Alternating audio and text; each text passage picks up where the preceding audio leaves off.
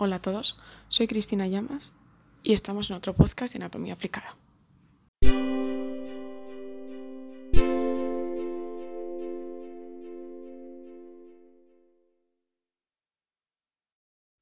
¿Sabéis qué es lo primero que dicen los pacientes cuando llegan al médico sin tener diagnosticada la fibromialgia? ¿Sabíais que uno de los tratamientos más eficaces es tener un sueño reparador? Estas preguntas y más curiosidades os las respondo en este podcast.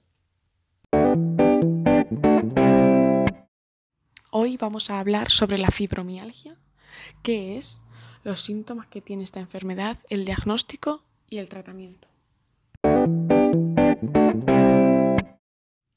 ¿Qué es la fibromialgia? La fibromialgia significa dolor en los músculos y en el tejido fibroso, los ligamentos y los tendones. La fibromialgia se caracteriza por dolor musculoesquelético generalizado y una sensación dolorosa a la presión en algunos puntos específicos, los puntos dolorosos. Este dolor se parece al originado en las articulaciones, pero no es una enfermedad articular.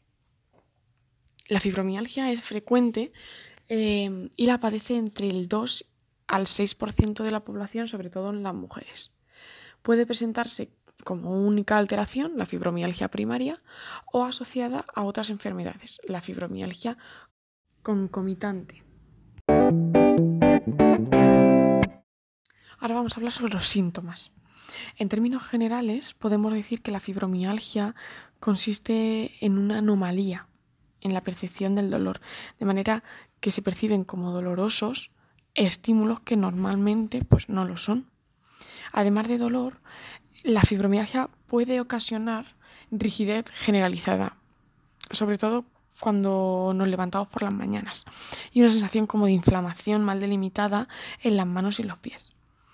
También mmm, puede notarse hormigueos poco definidos que afectan de forma difusa sobre todo eh, a las manos.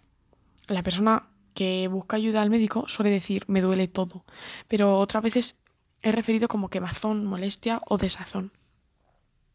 Con frecuencia el eh, perdón, el dolor varía en relación con la hora del día, el nivel de actividad, los cambios climáticos, la falta de sueño o, por ejemplo, el estrés. Además de dolor, la fibromialgia ocasiona muchos otros síntomas.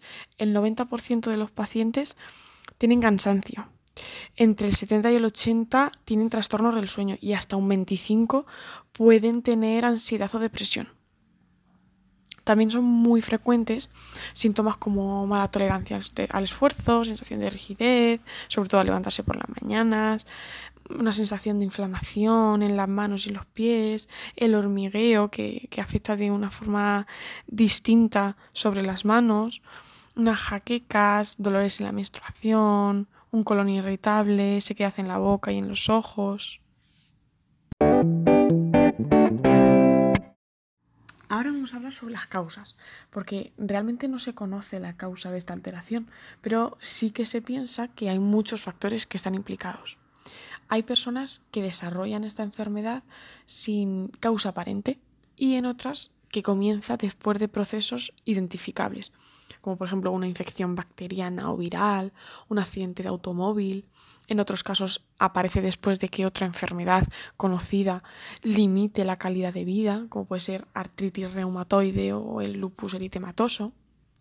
Estos agentes desencadenantes no parecen causar la enfermedad, sino que lo que probablemente hacen es despertarla en una persona que ya tiene una anomalía oculta en la, mm, pues, la regulación de su capacidad de respuesta a determinados estímulos.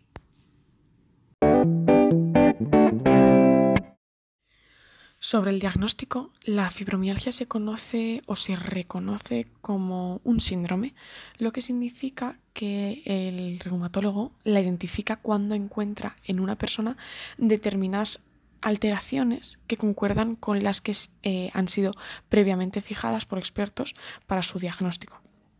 Es muy importante establecer un diagnóstico firme porque ahorra una peregrinación en busca de, de diagnósticos o tratamientos, eh, mejora la ansiedad que produce encontrarse mal sin saber por qué y permite fijar objetivos realistas.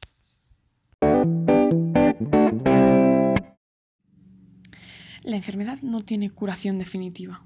El objetivo del tratamiento es mejorar el dolor y tratar los síntomas acompañantes para conseguir una gran mejoría en la calidad de, de estos pacientes, la calidad de vida de estos pacientes.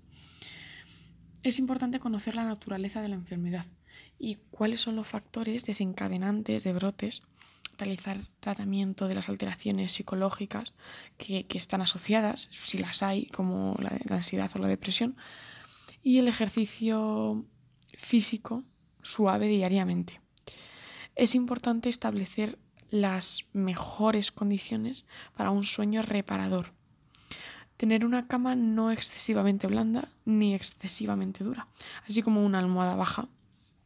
Evitar la ingesta de sustancias y bebidas estimulantes, las temperaturas extremas y los ruidos y luces. Los analgésicos disminuyen de manera parcial el dolor y solo los debe tomar si su médico se lo indica. Otro grupo de medicamentos utilizados son los relajantes musculares que deben tomarse en tandas cortas y algunos fármacos antidepresivos que aumentan los niveles de serotonina y que mejoran los, los síntomas de la fibromialgia, pero todos ellos deben suministrarse bajo prescripción médica. Para terminar, vamos a hablar sobre la evolución. A pesar de no tener un carácter benigno, porque no produce secuelas físicas, es decir, no, no, destruye las articulaciones, no ocasiona lesiones irreversibles ni deformidades, ni influye en la supervivencia del paciente, el impacto que origina en la calidad de vida de quien la padece es muy variable de unas personas a otras, pudiendo ser limitante. Y para terminar, vamos a resumir y hacer una repesca de todo lo que hemos dicho. Hay que recordar que la fibromialgia produce dolor y presión, que las mujeres somos más vulnerables a contraerlo, que también hay otros síntomas, no solo el dolor, y que se diagnostica como un síndrome.